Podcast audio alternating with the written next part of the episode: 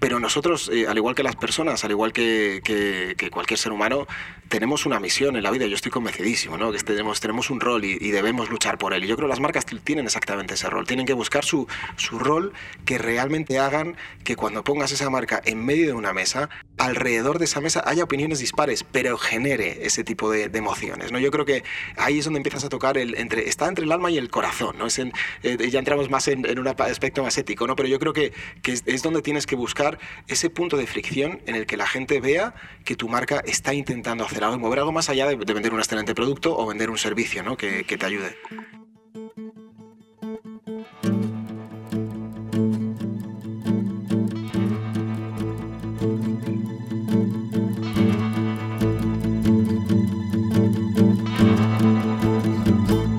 Su atención, por favor. Mi nombre es Roger Casas Alatriste y en este podcast conversaremos sobre la economía de la atención con personas expertas en la misma, ya sean creadoras, curadoras o consumidoras de contenidos. Anteriormente, Paco trabajó durante 16 años en Pernod Ricard, donde se desempeñó como vicepresidente de Global Innovation después de haber sido director de marketing de la compañía en España. A lo largo de su carrera ha liderado casos de éxito de branded content como El Gran Hotel Seagrams, Tenemos que vernos más de Rúa Vieja, la acción de Beefeater XO con el chef David Muñoz y el plan B de Valentine's con el músico Carlos Jean. Con Paco hablaremos sobre la construcción de marcas líderes a partir de su propósito, sobre la monetización del branded content y la valentía que requieren las marcas para tomar decisiones arriesgadas que transmitan sus valores y que conecten con las personas. Gracias por su atención. Hoy estamos en el estudio del Cañonazo, en el sótano, este lugar en donde nos refugiamos de las olas de calor y hoy tenemos el gusto de conversar con Paco Recuero. Paco, bienvenido. Muchísimas gracias, Roger. Un placer estar aquí. El placer es todo mío. Hoy eh, vamos a hablar de los retos que tienen las marcas en la economía de la atención. Antes, las marcas estaban en la cumbre de la pirámide de la captación de la atención, es decir, que cuando surgía un contenido que captaba la atención de la gente, la marca compraba o alquilaba un espacio publicitario en este medio de este contenido para aprovechar esa, atención. Ahora, en, el mundo digital, las marcas se están viendo en la necesidad de competir contra otros contenidos, competir contra series, competir contra videojuegos, contra TikTokers, para captar su propia atención. Entonces, lo primero que quiero preguntarte es, ¿tú ¿Cómo has vivido este cambio desde tu perspectiva profesional? La verdad es que es, una buenísima pregunta, sobre todo porque eh, yo creo que, nunca dejé de pensar en, creación de contenido. ¿no? Yo creo que eh, realmente desde que empecé a trabajar en, el mundo del marketing y, la publicidad, eh, mi reto era, era sorprender, era crear eh, piezas eh, de contenido que, atraparan a la gente, que les involucraran, que hicieran que se acercaran al mundo de la marca que yo construía. Yo creo que hay un punto de inflexión quizás eh, en mi etapa en, los spirits, ¿no? en las bebidas alcohólicas. las restricciones y las limitaciones te hacen que te vuelvas mucho más creativo. Eso es una realidad. ¿no? Cuando tienes, venía ya del mundo del tabaco, que me permitió entrenarme eso, eso te lo iba a preguntar después, que hoy te has metido en unos fregados bastante complicados. Sí, la, verdad es que sigo pensando que es lo siguiente, ¿no? Porque eh, tabaco, alcohol y, fast food, pues está claro que, que todavía hay algún próximo paso. Que, la política, la política, la política. Sí, sí, realmente igual estoy mejor preparado que muchos de ellos, seguramente, seguramente. Eh, entonces, sí, yo creo que fue ese punto. Yo creo que ya de alguna manera me entrené en el mundo del tabaco por las limitaciones, ¿no? Que te, que te hacían buscar la forma creativa de, de, de encontrar ese enlace, ese, ese gancho que te pudiera establecer una conexión con tu, con tu consumidor. Pero yo creo que fue el momento de los spirits. Hay un momento clave en mi cabeza que es, recuerdo perfectamente cuando trabajaba, eh, llevaba la marca Bifitter en, España, era marketing manager en aquella época, muy joven, y, empezaba a crear experiencias. En aquel momento la palabra experiencia no estaba súper usada como ahora, ¿no? que era, digamos, el, el, lo que, eh, el antecesor o, o, lo previo a, realmente al contenido. Eran experiencias que realmente lo que buscábamos era, en lugar de poner una pantalla, en una valla o en, o en una, una, pieza de social media eh, un, una, una, publicidad, intentábamos contar historias. Y ahí es donde empezó eh, mi cambio frente al contenido. me convertí en un, en un, narrador, en un contador de, de historias. Y, por consecuencia, ¿Cómo están viviendo las marcas este cambio de rol? Dices que, eh, cito alguna entrevista tuya, dices que las marcas deben ser valientes, ágiles y auténticas. Eh, yo creo por ese orden, ¿eh? fundamentalmente valientes. el contenido, la comunicación, la sorpresa. Necesita personas valientes detrás. Eh, sin, sin, personas valientes, sin CEOs valientes, sin eh, CMOs valientes, sin productoras valientes, sin agencias valientes, esto no, nunca va a funcionar. Y me parece fundamental. Eh, yo creo que ese orden, la valentía está clave. Luego tienes que poner un poco de orden el orden viene a través de la empatía o, o, el entender exactamente cómo se va a sentir la persona que está al otro lado ¿no? con, con, lo que estás haciendo. Y las marcas tienen que volverse mucho más empáticas. Y eso sí que es un reto, Roger. Convertirse en una marca empática es un reto porque en ocasiones aciertas, en ocasiones no aciertas, en ocasiones te quedas un poco en el limbo, ¿no? Y eso me parece eh, fundamental.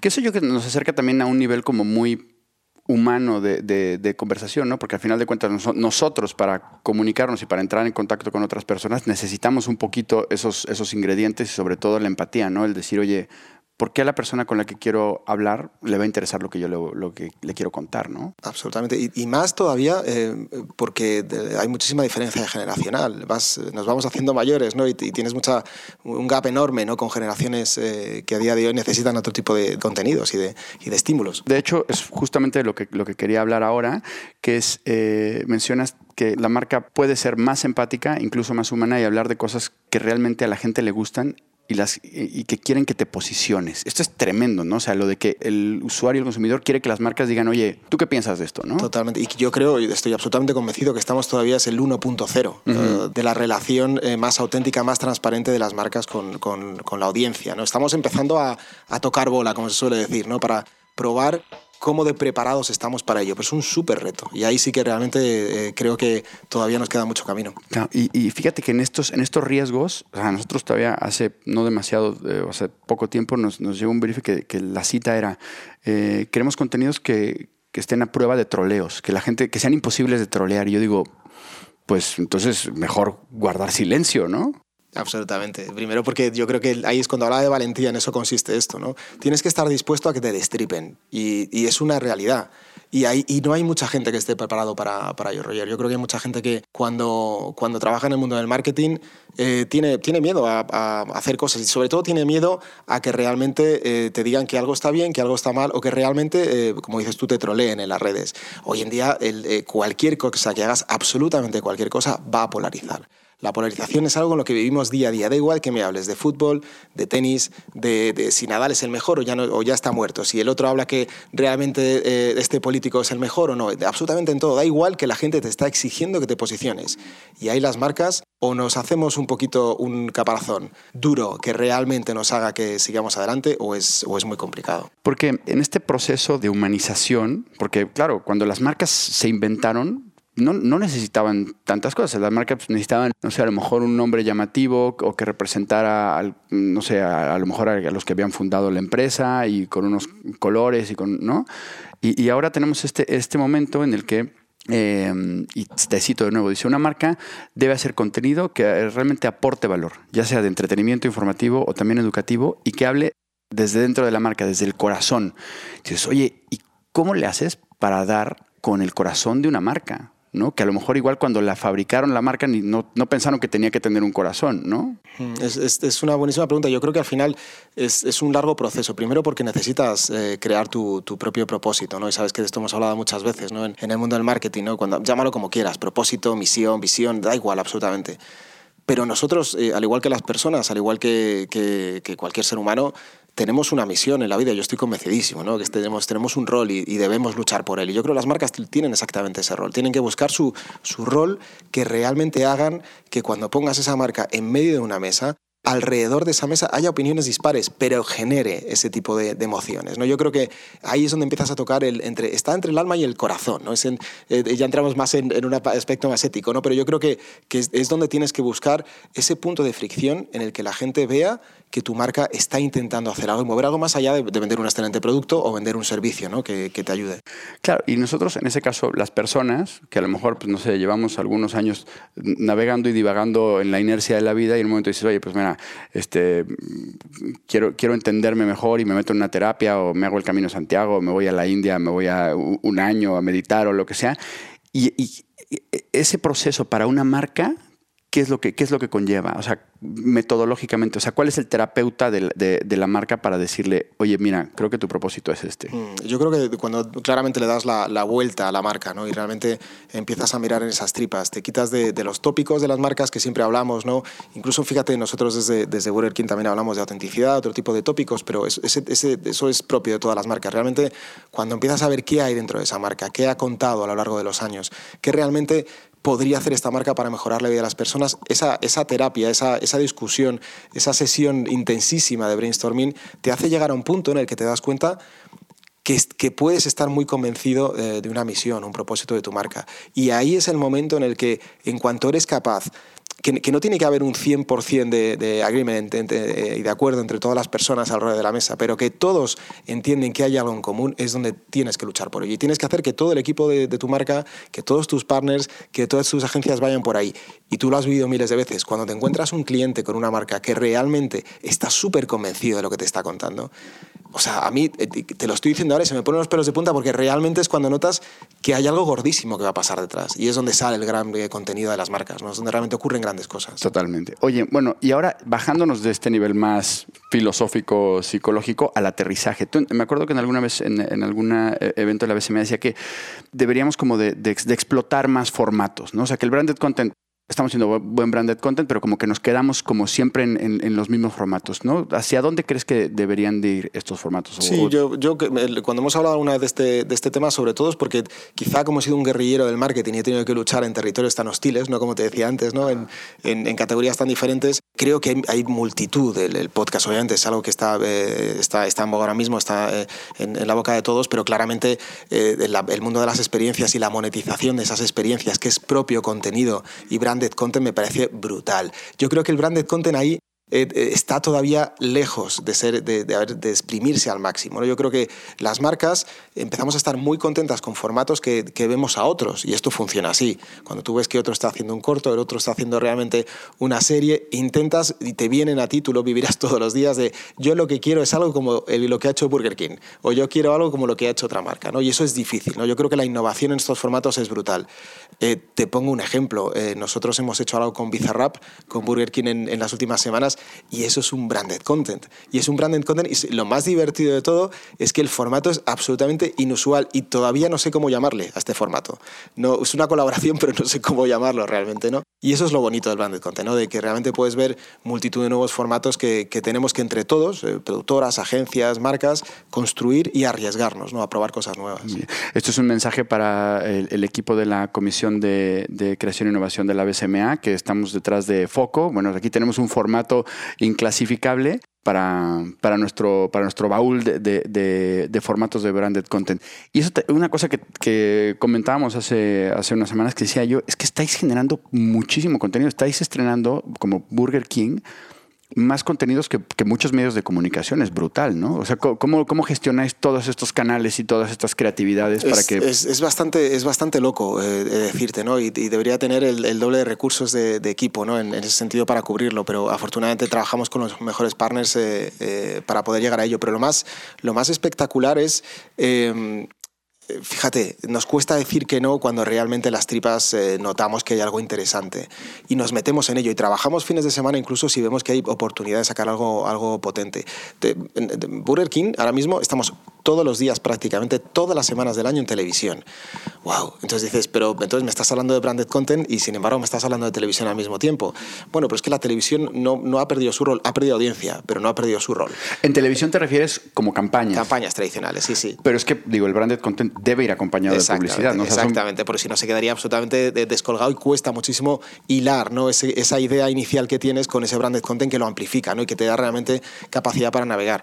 Pero ese contenido que hacemos en televisión empezamos a bajarlo a digital con miles de acciones especiales, porque además no solamente bajamos eh, las campañas a, publicidad digital, sino que hacemos propio microcontenido eh, de cada uno de nuestros lanzamientos y de cada una de nuestras plataformas. Eso nos divierte muchísimo, exige un gran esfuerzo a todos y sobre todo eh, hay que ser valiente, Roger, hay que seguir siendo valiente. Hace rato mencionabas un tema que es de mis temas favoritos cuando hablo de branded content, que es el de la monetización. O sea, nosotros estamos, dale que dale con que el branded content no solamente es una inversión por el engagement que genera a largo plazo con la gente, sino porque puede ser una inversión a nivel negocio, es decir, que la marca puede generar negocio a la hora de hacer eh, contenidos. Y tú has participado en uno de los contenidos que a mí más me gustan para ejemplificar esto, que es el Seagrams Hotel.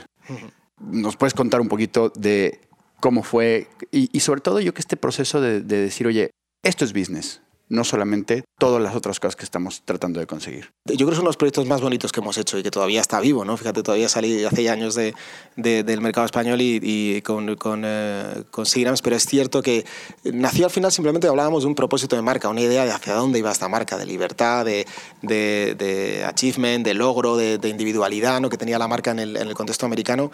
Y de nuevo, nuestra obsesión con cualquiera de las marcas era cómo damos vida a esto que tenemos, cómo conseguimos que este propósito tenga piernas, brazos, ojos y consiga hablar, que es lo más importante. Ahí surgió el, hotel de eh, New York Seagrams. ¿Por qué? Eh, el objetivo fundamental era, bueno, ¿y si, que ahí es donde empiezan las grandes, eh, las grandes discusiones, ¿y si damos vida a esta plataforma cogiendo un hotel llenando el hotel de contenido, contenido que sea realmente relevante para el consumidor y lo monetizamos. Pero lo más divertido, Roger, es que esa, esa, esa, monetización no era la primera vez que la hacíamos. Ya la habíamos hecho previamente con marcas como Absolute, que empezamos a monetizar experiencias que la gente decía, ¿cómo hacéis ticketing de vuestros propios conciertos y, y experiencias de marca? Es que es ahí está el objetivo. Si realmente hago algo que es relevante para la audiencia, si la gente está realmente dispuesta a pagar por eso, moneticemos el, contenido. Porque al final tienes no solamente es un retorno, que no, es el gran objetivo, sí, está bien pagar el 40, 50, 100% de, de, la experiencia que haces, o incluso tener superávit, no tener beneficios. Es, realmente el que le estás ofreciendo, es, la, la, sensación que realmente la gente está como loca por, por abrazar tu contenido. Ahí es donde realmente consigues alcanzar algo distinto. Oye, y, dos, y a partir de esto, dos preguntas que son eh, muy diferentes. Primero, ¿tienes algún recuerdo de ese día después del opening de del hotel o de alguna otra de, estas experiencias eh, monetizables de estar ahí en la entrada y ver a la gente en la cola pagando un ticket? Sí. No sé si lo recuerdas. sí, sí, lo recuerdo perfectamente. Y, recuerdo eh, decir a, la gente que había sold out. Y eso me parecía brutal. O sea, que este, estuvieras en el primer día, que la gente estuviera eh, yendo a tus experiencias y hubiera sold out, decías, o sea, lo hemos hecho. O sea, lo hemos hecho. Realmente te das cuenta que. Y ahí es donde está el punto. En ese mismo momento ya estábamos pensando qué era lo siguiente que teníamos que hacer de contenido para que los siguientes días hubiera sold out, para que hubiera, porque la agilidad ya estaba, no estaba planificado todo el contenido 100%, había una parte planificada, pero otra que se tenía de forma dinámica que evolucionar. Y ahí es donde está el, gran reto, ¿no? De cómo ser muy ágil, y esa es la, la otra pata que, hablábamos antes, importante para las marcas, esa agilidad para moverte de una cosa a otra cogiendo los insights de consumidor, porque hay gente que piensa que el branded content no se mide, eh, efectivamente se mide y se evalúa, y cuando lo monetizas es mucho más sencillo medirlo, ¿no? Porque ya no solamente tienes insights y percepciones y atributos de tu marca que mejoran, sino realmente estás viendo que la gente alucina. Yo me hubiera encantado después de aquello eh, mi, siguiente, mi siguiente proyecto que empezábamos, que al final lo dejamos aparte, era cómo podemos medir las emociones de esa gente. ¿Cómo puedo salir más allá de que haya habido sold out, que cuando salgan haya podido ser capaz de medir su emoción durante el proyecto? Habría sido ya una forma de cerrar y poner la guinda al pastel, ¿no? Habría sido un fotocall con, ¿no? de, con sonrisas, eso... Exacto, exacto. No sé, digo, o neuromedidores. Neuromarketing o lo que fuera, efectivamente. Oye, y en el otro extremo, de la, de la cola de los tickets está, me imagino esa reunión con el CFO, ¿no? De, oye, por cierto, aquí hay una cuenta, ¿no? De, de, ingresos de esto, ¿no? Eso como, cómo lo... Eh, es, realmente siempre estamos eh, a priori siempre divorciados ¿no? con, el, con el equipo de financiero. Da igual donde estés trabajando que a priori es así. Porque además los de marketing siempre piden, ¿no? Oye, dame, dame, dame, pero aquí es, oye, mira, Aquí va esto de vuelta. Pero cambió radicalmente. Yo recuerdo que teníamos suerte de tener un financiero, un director financiero muy, eh, muy de mente abierta en, en Pernod Ricard en aquella época y, realmente él veía la gran oportunidad y entendía que era un equipo de marketing que estaba buscando maximizar, buscar una rentabilidad adicional, no a, ese proyecto. Y eso es lo que conseguí también para todo el equipo, que su mindset fuera que no solamente tuviéramos esa mentalidad de creación de contenido mentalidad digital, sino que también fuéramos capaces de buscar siempre una mayor rentabilidad al negocio, porque al final eso es la doble alegría, no solamente que veas que tu imagen mejora, sino claramente que, tus números también, ¿no? Y, sin trampa ni cartón. O sea, realmente no estoy, no estoy mintiendo, estoy ofreciendo un contenido veraz, auténtico y que la gente paga por ello. Y sale contenta y repite. Entonces, esto es, esto es perfecto. Absolutamente.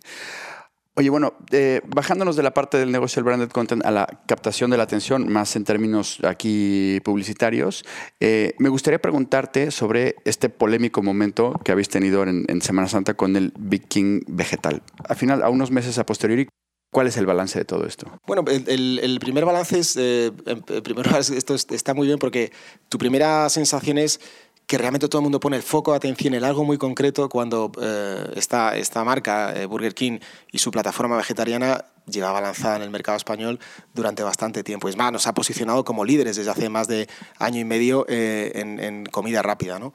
Eh, al final, eh, bueno, tú tienes un objetivo en, muy táctico, que es hacer una campaña de publicidad exterior hablando de, tus productos vegetarianos y bueno, pues los equipos creativos y la, publicidad te hace jugar con el lenguaje. digamos que la valoración o la conclusión de todo esto es al final eh, las marcas eh, somos valientes, pero tenemos que ser conscientes también de, la valentía lo que supone, ¿no? En este caso, y tenemos que estar preparadas para ello. Antes te lo decía, eh, no vale con esconderse, no vale simplemente con decir, oye, o no voy a hacer algo que realmente crea que debo hacer, o realmente si ocurre algo me voy a esconder y no voy a seguir haciendo cosas nunca más. Burger King va a seguir siendo una marca auténtica, va a seguir siendo divertida, va a seguir siendo una marca que proponga cosas diferentes. te comentaba antes, lo que realmente es, sorprendente es cómo, cómo la sociedad española está polarizada no solo española, en general, obviamente, pero cómo se polarizan los temas, ¿no? Y es algo con lo que tenemos que convivir. Hablábamos antes de, da igual de lo que hables, de fútbol, de política, eh, de religión, son temas que obviamente eh, los consumidores quieren que muchas veces te mojes y te posiciones, pero que obviamente una marca no tiene que posicionarse. Nosotros no tenemos que posicionarnos diciendo somos de un equipo, somos de otro, somos de una región, somos de otra. Hablamos de lo cultural y bueno, pues en, aquel momento eh, nuestra idea era hablar de nuestros productos vegetarianos y simplemente hablar de ello, y sin, con, con todo el respeto máximo posible pero bueno, generó polémica y para ello estamos, ¿no? Para, para escuchar, para aceptar, para recibir las críticas, igual que para recibir los aplausos. Estamos preparados. Ahora me gustaría, Paco, hablar contigo como consumidor de contenidos, desde el otro lado de la trinchera, ¿no? Porque, claro, tenemos esta súper oferta de muchísimas eh, cosas que ver todo el tiempo y además la propia profesión nos lo, nos lo pide, ¿no? Y me gustaría saber dónde buscas, cómo eliges, quiero ver eso, dónde poner tu atención. Eh, bueno, pues es, una buenísima pregunta. Soy hiperobservador. Toda mi vida eh, me ha encantado estar eh, con, los ojos puestos en, todo lo que ocurre. Con lo cual, muchas veces pierdo el foco en ciertas cosas que, debo tenerlo porque, digamos, estoy, estoy atento a, a, muchísimos estímulos. ¿no? Me encanta recibir estímulos de prácticamente en todo. Entonces, te diría, nos ocurre que puede venir perfectamente de conversaciones que tenemos con partners. Mi forma de trabajar siempre ha sido la misma. Necesito estar rodeado de, mucha gente de perfiles eh, muy diversos y de disciplinas súper diferentes para que realmente reten nuestro trabajo y me digan, esto no entiendo, o sea, alguien del mundo del arte, alguien del mundo de la producción, alguien del mundo de la música, alguien del mundo de, de cualquier otra disciplina del mundo del gaming o los esports, para que te reten. Y eso hace que muchas veces surjan esa chispa y esas ideas. Entonces es donde me fijo. De la misma manera, me sorprende muchísimo y es donde estoy entrando cada vez más ahora y voy poniendo cada vez más los ojos en las generaciones más, más jóvenes, en la generación Z, ¿no? Puede ser que porque tengo hija ya en esa, en esa edad, obviamente, y me lleva ahí. Pero justamente ahí te sorprende cada día de lo equivocados que estamos muchas veces cuando queremos crear contenido o hacer, o hacer marketing con esta generación. Y entonces tengo los ojos y los oídos súper abiertos para escuchar qué piensan, qué dicen y qué realmente qué les atrae. ¿Y hay algún momento en el día que digas, todos estos estímulos, todos estos todas estas propuestas creativas, todas estas métricas y demás, hay un momento que digas, pum, apago todo, desconecto, ¿lo logras? Eh, es difícil, no, no mucho la verdad. Porque, o lo buscas, a lo mejor lo, buscas. lo, que hago habitualmente es, eh, justamente cuando tengo este, eh, esta cantidad de estímulos en la cabeza, suelo irme a correr, que es lo que intento, que me ayuda muchísimo. Pero cuando me voy a correr, no dejo de pensar, todo lo contrario, organizo todos esos pensamientos. Y es lo que cada uno utiliza, eh, hace yoga, hace eh, diferentes eh, actividades ¿no? que le permitan hacer eso. Pero es una forma de, reorganizar toda aquella flujo y, tormenta de ideas que has tenido en tu cabeza y que vienen de estímulos y vas, y vas colocándolo de la misma manera tu, tu parte personal también, obviamente y privada, pero, pero vas organizándolo un poco. Pero, ¿Y corres mucho? Eh, bueno, intento todo lo que puedo siempre que, que llego a tiempo eh, y, que me da tiempo a ver a, mi familia un ratito y luego a última hora de la noche correr, pues sí. Más por las noches, entonces. Y con estas olas de calor ni te ahora, ahora, es imposible por durante el día. O sea, o corres por la noche o a, las 6 de la mañana, que es el único momento donde realmente se puede correr, ¿no? Pero, pero sí, es, es, es el momento en el que... Pero me cuesta desconectar porque me, me apasiona lo que hago. y, y, bueno, intento mantener mi vida personal bien, equilibrada, ¿no? Pero al final la cabeza siempre yo creo que es necesaria, ¿no? Y tomo muchas notas. Me encanta tomar notas de las cosas que veo y las cosas que escucho, ¿no? Para utilizarlas. ¿Y las notas las tomas en...? Notas de voz, fundamentalmente. Notas de voz. Sí, sí, sí. De voz es mucho más rápido. Las, las voy guardando y así consigo recuperar y ordenarlas un poquito también. Buenísima técnica. Oye, más recomendaciones. ¿Algún contenido que nos puedas recomendar? ¿Algo que hayas visto últimamente? ¿Una serie, una película, un disco, una obra de teatro? Pues es siempre la pregunta, ¿no? Porque al final, eh, como realmente lo que veo fundamentalmente es contenido, pues al final es difícil, es difícil eh, establecerlo. En, eh, realmente, donde, donde creo que, que todavía queda mucho por hacer es en eh, en, las series. ¿no? Yo creo que las series últimas que, ves en televisión eh, y sobre todo en las plataformas eh, que todos conocemos, pues la verdad es que, que, son tantas y tan diversos perfiles que siempre estás esperando que alguien te recomiende algo realmente nuevo. realmente me he quedado todavía, estoy todavía metido en, el, en ese momento Festival de Cannes, ¿no? cuando, cuando estuve analizando todos los contenidos que se vieron, todos los premios que hubieron. Y, y, bueno, yo creo que hay algo además, porque es un buen amigo mío, ¿no? el, Gabriel Adaria, que es el, el director de marketing de IKEA, eh, yo creo que, que, Atrapados en los 90 es una, es una buenísima pieza de contenido que sobre todo la ha sabido eh, reformar y dar un toque distinto para, para que hubiera algo, algo distinto. Entonces yo creo que son el, el, contenido, estas marcas son las que realmente todos deberíamos trabajar en, en ese camino, ¿no? para eh, buscar entretenimiento y buscar cosas que ayuden a la gente a, a, a valorar de nuevo el humor, que yo creo que el humor es algo que hemos perdido un poquito eh, y aunque todos dicen que el humor vuelve otra vez en, en, el contenido, pero, pero tenemos que empujar y abogar por él, ¿no? que es fundamental. Bueno, pues eh, yo que Burger King, perfecta marca para hacer un contenido de esos de humor. ¿no? bueno, ¿sabes, lo que me hacía mucha gracia? No hace mucho, eh, no era una crítica, porque al final te digo que no son críticas, pero me, me valoraban que, que, bueno, que si al final en algún momento íbamos a salir del contexto de humor eh, que siempre hace Burger King, si no teníamos otros registros. Y dije, pues sí, realmente eh, es, una, es una buenísima pregunta. Sí que hacemos cosas, pero vendrán. Vendrán cosas que realmente nos permitan eh, generar contenido en el que sigamos hablando de la personalidad de la marca, pero empecemos a trabajar y a practicar mucho más otros, otros tonos, porque al final es lo que hacemos. O sea, no solamente hacemos el chiste fácil, no es no solamente shitposting que hacemos en las redes sociales o, creamos contenido efímero que se va, hacemos cosas que, que perduran también. ¿no? Yo creo que, que, eso es un buen camino. Muy bien. Paco, ¿en ¿dónde está tu atención? Bueno, pues mi atención está, y te lo anticipaba antes, en la generación Z. Eh, por dos razones. La parte personal, porque tengo a mis hijas viviendo en, esa, en ese momento ¿no? Eh, vital y, tienen 13 y 11 años y necesito entender perfectamente eh, qué viven y qué, quieren vivir. Y sobre todo porque me gustaría, me gustaría aprender más para ofrecer contenido realmente relevante para, para ellos. Y, y sobre todo, y esto es algo muy vital o muy personal, eh, tengo el foco también en, ver cómo voy a ser en los próximos 5 o 10 años. Eh, tengo, me gusta proyectarme y ver exactamente qué tipo de persona voy a ser y qué tipo de cosas tengo que hacer para, para llegar a ser una persona feliz dentro de 5 o 10 años y estar preparada para, pues, para ese momento vital que siempre es distinto. ¿no? Yo creo que, que son las dos áreas que tengo, una más profesional quizá y personal con la generación Z y otra muy individual, más introspectiva, que es la de, la de empezar a analizarme ahora eh, y darme esa vuelta que decías tú con la marca, ¿no? de, hacia adentro, pues igual conmigo lo estoy intentando hacer para ver exactamente qué, qué debo hacer en los próximos 5 o 10 años para seguir siendo una persona feliz. Muy bien, hay mucho running por ahí. Por... Totalmente, muchas carreras hasta que lo consiga.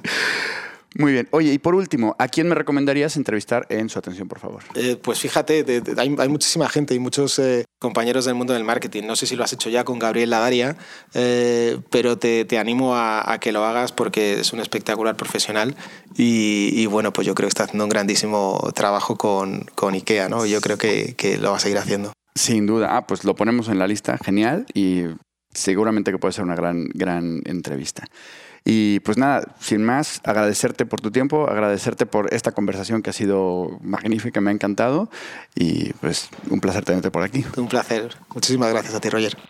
Y para todas las personas que nos están escuchando, muchísimas gracias por su atención. Esto ha sido Su Atención, por favor, el podcast que reúne a los mayores expertos en el mundo de la economía de la atención. Si quieres saber más de este proyecto transmedia, sigue las redes sociales del Cañonazo, LinkedIn, Instagram, Facebook o Twitter. Este podcast, Powered by El Cañonazo, ha sido posible gracias a... Director de producción, Manfredi Giannoni. Producción, redacción y comunicación, Marisa Mañanos. Tema musical, Iván Raimores y Roger Casas a la Triste. Diseño de audio y postproducción, Lanjo Audiovisual Solutions. Diseño gráfico, Carlos López Lumbreras. Idea original y dirección, Roger Casas a la Triste. Y como siempre, gracias, por, su atención.